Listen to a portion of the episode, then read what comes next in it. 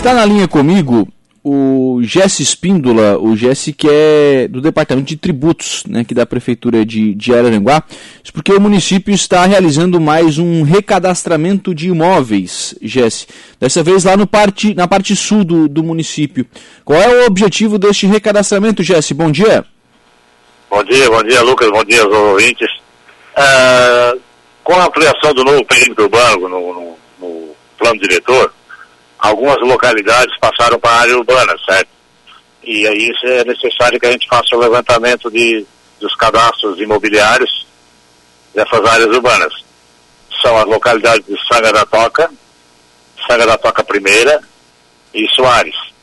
Então a Prefeitura está iniciando essa, essa semana o recadastramento dessas áreas. Vai uhum. ser feito com uma empresa terceirizada, certo? Devidamente e com identificação, certo? Então a gente está comunicando a população da, da, dessas localidades que pode ficar tranquilo que é só um levantamento de dados para atualização do cadastro imobiliário. Sim. Ô, Jesse, é, essas áreas eram, elas eram áreas rurais, viraram urbanas, é isso? Exatamente, é. Com o desenvolvimento de vários loteamentos daquelas áreas lá, ela foi necessário que passasse para o urbano. A gente também deixa claro que as pessoas que têm o imóvel lá, mesmo dentro do perímetro urbano e que tenha a utilização para agricultura ou pecuária, ela pode pedir a não incidência de PTU depois. Então, não fica tranquilo, isso vai ser cobrado só da pessoal que está sendo utilizado como área urbana mesmo. Sim, não é só para essas áreas de novos loteamentos, enfim, para essas áreas que têm característica de urbano, né? Exatamente, essa, esses parcelamentos de solo que são feitos, né? E estão vendendo em lotes, então a gente vai lançar esses para pagamento do IPTU e deixar tudo legalizado dentro da área urbana. Sim. Mesmo que a gente está fazendo a coleta de lixo e tal, então a gente tem que ser cobrado de serviço, né? Sim. Vocês, esse, esse tipo de prestação de serviço já é realizado nessas áreas? Sim, sim, com certeza, há muito tempo. Sim. Então agora o que precisa é realmente a, a, o retorno disso através dos impostos, né, Jesse? Exato, é, tem muito pessoal aí que compra esses lotes aí que ainda não estão legalizados e necessitam de energia elétrica tal, e é necessário que seja lançado para a IPTU, né? Então uhum. a prefeitura já está providenciando esse lançamento. Esse, essa não é a única área da, da cidade em que esse trabalho está sendo feito, né, Jesse? Exato, não, não é a última área. A uhum. gente já fez a Lagoa da Serra, já fez o Morro Agudo, parte do, do, do Canivete, agora nós estamos indo para o lado sul lá. Sim. E aí lá também tem, bom, lá, lá, tem muitos novos loteamentos, né? Então tem uma área bem grande a ser, a ser desenvolvida, né? Exato, exato. Existem muitas áreas já loteadas e áreas que foram vendidas em parcelamento de solo ainda não legalizadas, né? Uhum. Então a prefeitura está vendo isso para que façam uma atualização do cadastro, dos mapas, para poder depois fazer a regularização. Para regularizar toda essa situação. O que, que o pessoal precisa passar de informação para a empresa que está fazendo esse levantamento? Eles vão passar o nome, né? CPF, endereço, para que eu possa depois mandar as correspondências, né? Uhum. E autorizar o cadastrador a fazer a medição da, da casa. Uhum. Que o lote a gente já fez. Ah, o lote já foi feito por, por georreferenciamento?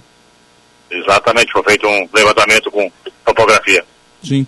É, agora precisa medir o tamanho das, das construções, né? Do, das benfeitorias Exato. que são feitas no, no, no terreno. É, a partir... Tamanho da casa, tipo de casa, essas coisas, né? Sim. A partir de, de quando eles passam a pagar IPTU, Jesse? A partir de 2022. E aí paga uh, normal, o, o, valor integral? Isso, paga integral. Se ele tiver utilização para agricultura, essas coisas, ele pode vir spletear a não incidência de IPTU e vai pagar só o lixo, né? Uhum. Só que aí tem que fazer isso antes de ser lançado o carnê, né? Não, não, ele pode fazer durante o exercício mesmo. Ah, é? Não, não tem essa... 2022. Quando ele recebe o carnê, ele vem aqui prova que tem... É, que planta ou que utiliza para agropecuária ou outros fins, né? Sim. Aí a lei permite que, que ele não pague IPTU. Que seja, que seja baixado o, o carnê. O, o que, que precisa para comprovar isso? É, é, plantação ou é o tamanho da área? Enfim, o que, que precisa para comprovar essa, essa não incidência?